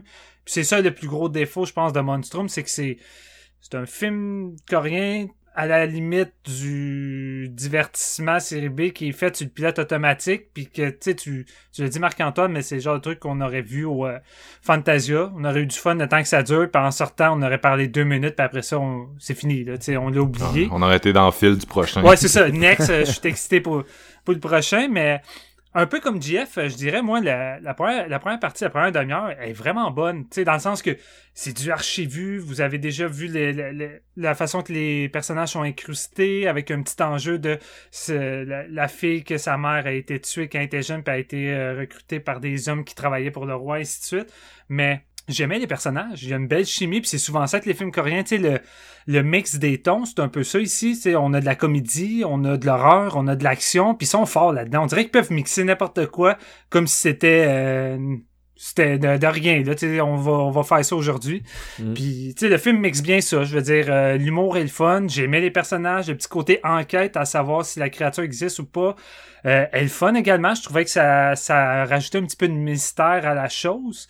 Euh, mais un coup que les pions se révèlent et qu'on voit la créature, qu'on voit c'est qui les méchants, là on tombe vraiment sur, le pilote automatique. Il n'y a plus rien vraiment d'intéressant. Puis il faut juste te mettre en mode je, je vais me faire divertir avec des bonnes scènes d'action, des bonnes séquences de créatures qui attaquent, euh, mais que ça ça sera pas vraiment plus parce que j'ai l'impression qu'au début il y avait des aspects intéressants en termes en termes de personnages qui auraient pu être plus développés, mais c'est laissé de côté. Même le côté euh, corruption puis vendetta, c'est pas tant élaboré. Il y a rien qui est vraiment élaboré. Tout est en surface pour euh, offrir le divertissement basique qui va incruster le, le minimum le, le spectateur. Puis tu sais, surtout quand au courant de l'année, t'as eu un truc comme Kingdom, tu sais, puis j'a- j'arrête pas de la vanter, là, mais c'est, honnêtement, c'est un des meilleurs trucs horrifiques qu'on a eu l'année passée, puis cette année avec la saison 2, puis c'est une série qui a compris que on s'amuse pas à foutre de l'horreur dans des enjeux historiques pour le fun de foutre des- trucs d'éléments d'horreur qui sont pas reliés. Ils ont vraiment créé un, scénario puis des enjeux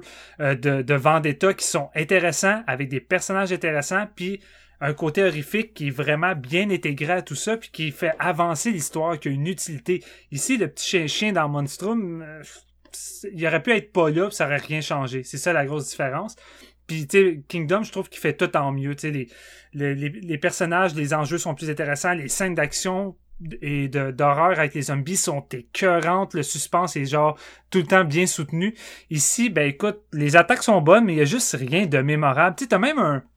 Jeff l'a dit, mais t'as même une séquence de plan séquence, faux plan séquence de, de combat d'épée, tu sais, qui, qui est cool, qui est cool, mais même l'exécution est bizarre. Tu sais, les, les transitions des coupeurs de plans, là, c'était comme brouillon. En tout cas, je sais pas, la façon que c'était fait, le plan séquence, je trouvais ça weird, le rendu à l'écran. J'étais comme, ah, c'est bizarre, j'ai l'impression que ça, ça manque de fluidité, tu sais. Puis je trouve que c'est le genre de truc qui arrivait un peu souvent dans le film. Des fois, ça manque un petit peu de, de fluidité dans l'exécution des séquences d'action, euh, soit avec le, le CGI du monstre. Des fois, j'avais le feeling que le personnage regardait pas tout à fait au bon endroit. Puis, tu sais, c'est vraiment picossé dans les détails, mais c'est parce que le film, en même temps, m'offrait pas ben, ben plus que ça. Fait que je picossais un peu partout, mais tu sais, somme toute, je me suis pas emmerdé parce que, heureusement, le film est pas long. C'est 1h40. J'ai pas trouvé qu'il tirait tant la sauce. Ça se fait bien.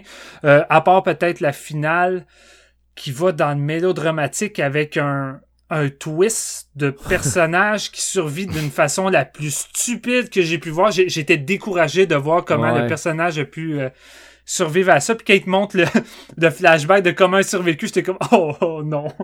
Ah, J'ai trouvé, ça. ça vraiment, vraiment affreux. là. Tu sais, rendu là, tu le là. Euh, mais bon. Fait que, Écoute, t'as une scène avec deux personnages qui tombent dans le vide puis qui le- ils sont comme attachés ensemble puis la corde se suspend après un arbre. Fait qu'après cette scène-là, tu te dis, donne-moi n'importe quoi, puis Ouais, c'est ça. je vais le bouffer, là. C'est ça, tu sais, le film utilise beaucoup de facilité, puis c'est correct rendu là, je veux dire, euh, ça me surprend plus. Ouais. Mais Bon, on, a, on a un petit ton, on a un petit ton Indiana Jones. On est là-dedans, Ouais. le cinéma d'aventure funny, euh, comique, un peu, Ouais, là. ouais. Ben, c'est ça, je pense, c'est les moments que j'aimais le plus. C'est quand on était avec euh, la petite famille qui sont à la recherche du monstre, puis à essayer de découvrir si c'est vrai. J'aimais vraiment ça. Je trouvais euh, ça fonctionnait bien, ça faisait, comme tu dis, film d'aventure, puis j'étais impliqué, puis j'étais comme crime. euh, c'est le fun, tu sais, je m'amuse, puis j'en demande pas tant. C'est juste que j'écoutais le métrage, puis plus ça avançait, puis à la fin, je me disais, fuck, on fait un épisode de deux films sur euh, Séance de minuit, puis celui-là, c'est pas, euh, c'est pas un film, j'ai l'impression qu'on va avoir tant de choses à dire, parce que c'est un, divertissement sans plus. Ça n'a pas grand-chose de plus à offrir. On n'a rien à débattre. euh, je veux dire, c'est vide. C'est vide.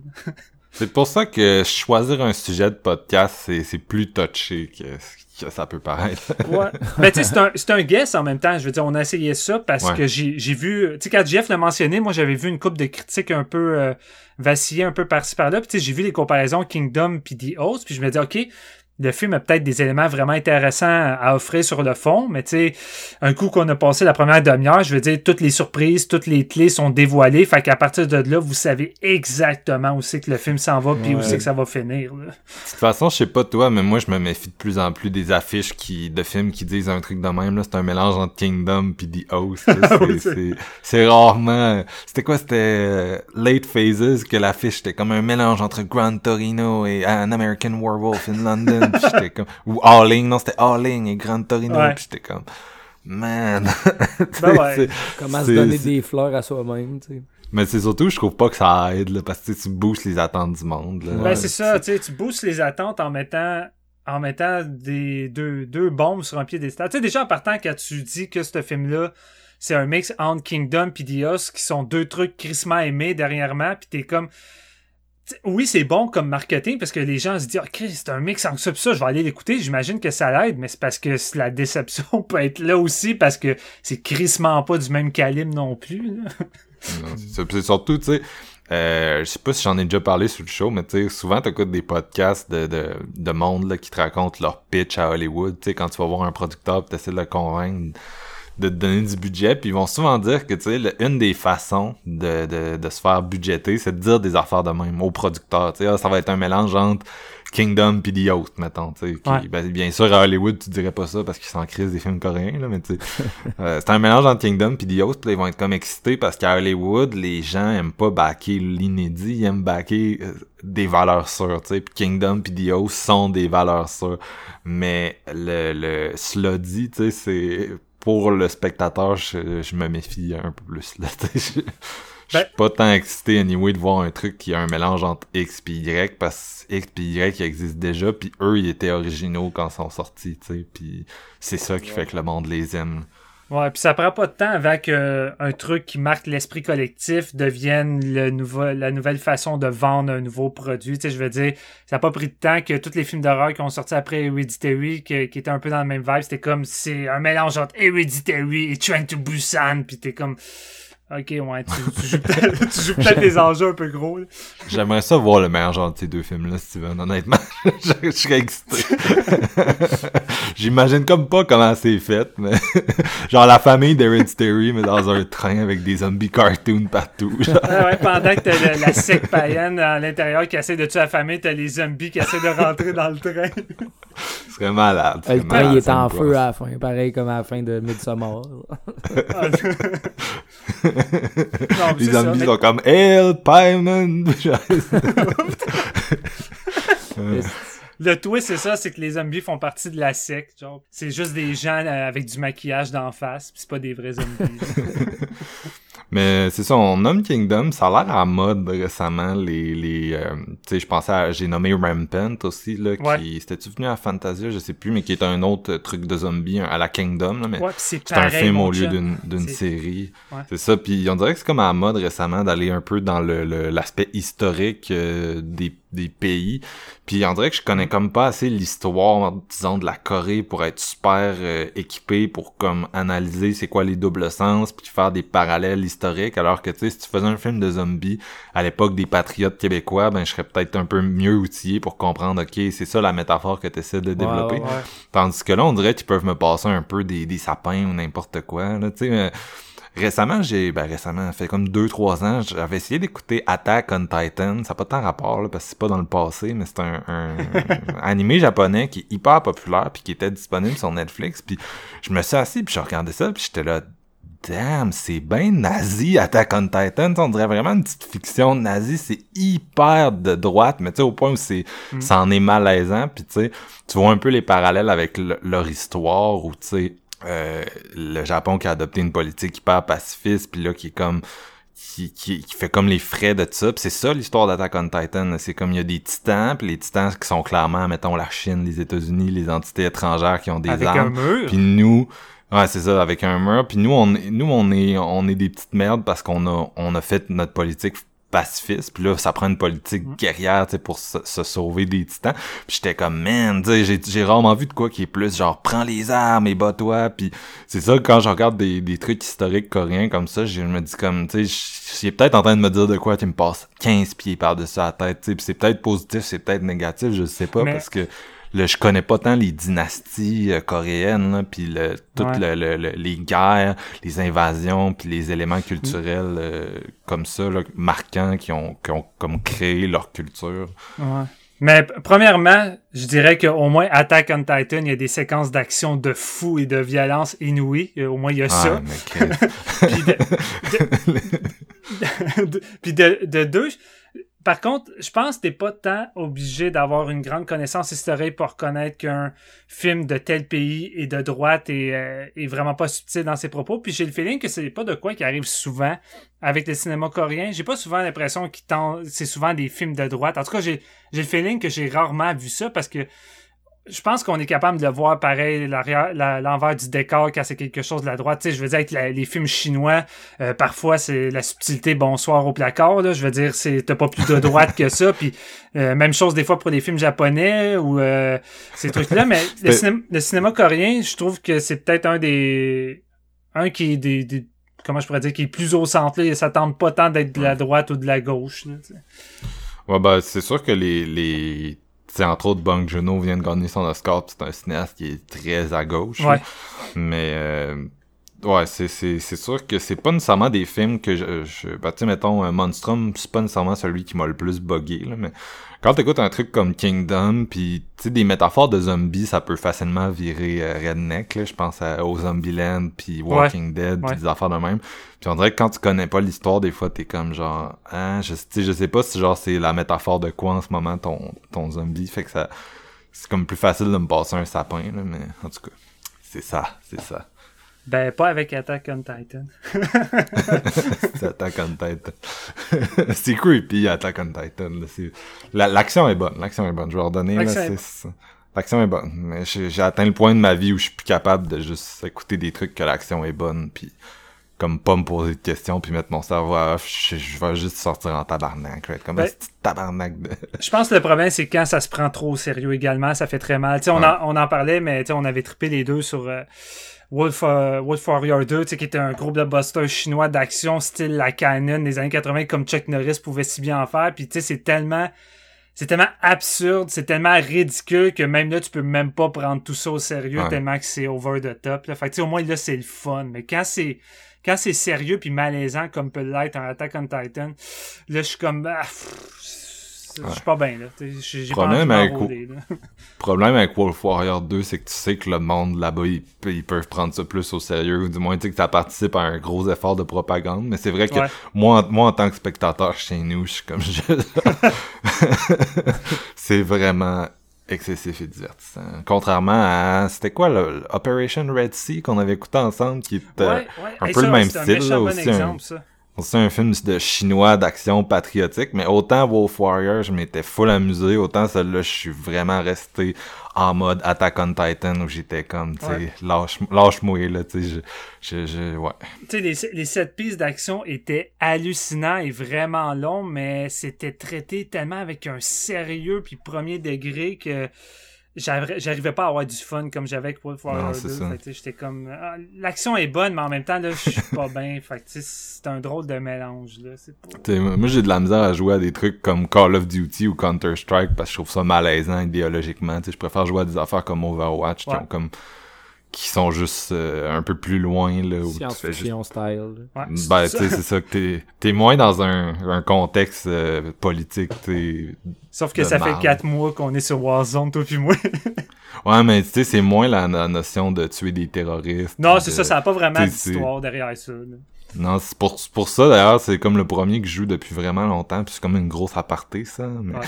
juste parce que t'es comme c'est comme des petits commandos qui s'affrontent puis j'aime le côté euh, tu sais y a, y a moins de politique dans celle-là tu sais tandis que les jeux comme principaux entre guillemets là qui te racontent des histoires ben c'est tout le temps euh, des, des, des forces euh, américaines contre russes ou euh, de- t'attaques des terroristes ou euh, sinon tu reviens dans le passé pour tuer des allemands parce que c'est des nazis. C'est tout le temps c'est tout le temps des affaires de même puis en vieillissant je, je, c'est pas nécessairement ça m'excite pas de tuer des, Ouais, des, non, non, des, c'est- des arabes puis des nazis même dans un jeu là. Je Non, c'est pas tant pas tant mon kink fait que fait que c'est un peu ça Sur cette note sombre, c'est va- ça Monstrum t'as tellement pas de jus que tu finis par parler de Call of Duty écoute, euh, on va y aller avec les notes. Fait que, JF, c'est quoi ta note pour Monstrum?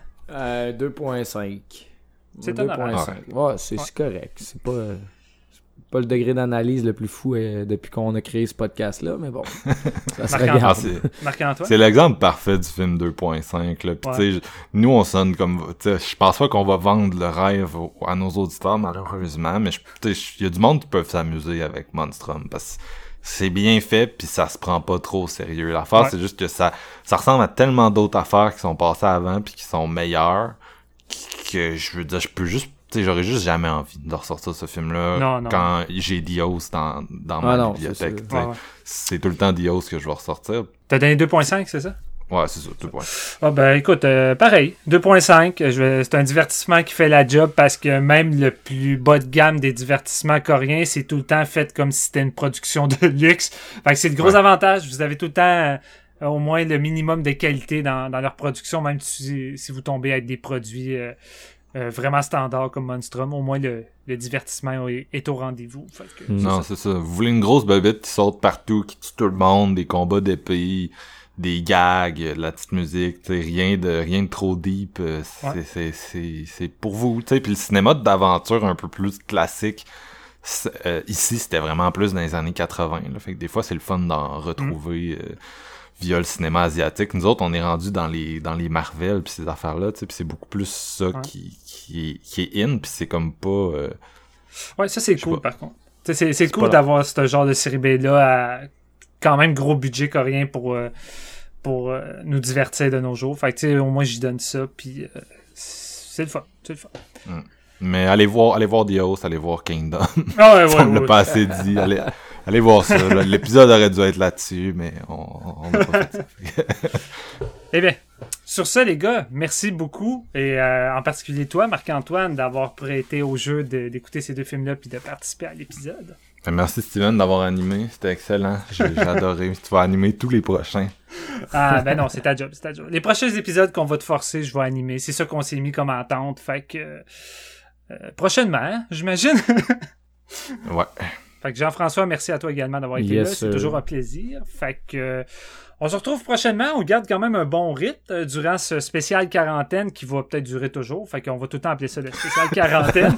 Euh, prochainement. c'est moins, c'est moins le spécial quarantaine. C'est moins pire. Ouais, c'est moins épais. On, on commence à retrouver un semblant de, de normalité. Fait que euh, notre prochain épisode, on vous l'avait déjà un peu euh, Teasé. euh, teasé, ouais, avec une photo. C'est un spécial euh, Tsukamoto. Et euh, on- moi puis Jeff, on a reçu nos box sets. Euh, on a choisi les films avec Marc-Antoine. Fait que on- cette semaine, on vous prépare ça. On va avoir un solide épisode, je crois, avec ça. Puis pour ceux qui Yes. ne connaissent pas Tsukamoto, c'est le meilleur moment. Puis en plus, il y a quand même une, une sélection de disponibles gratuitement euh, sur Internet. Fait qu'on va sans doute euh, en parler pas mal dans l'épisode. Fait que euh, c'est à voir.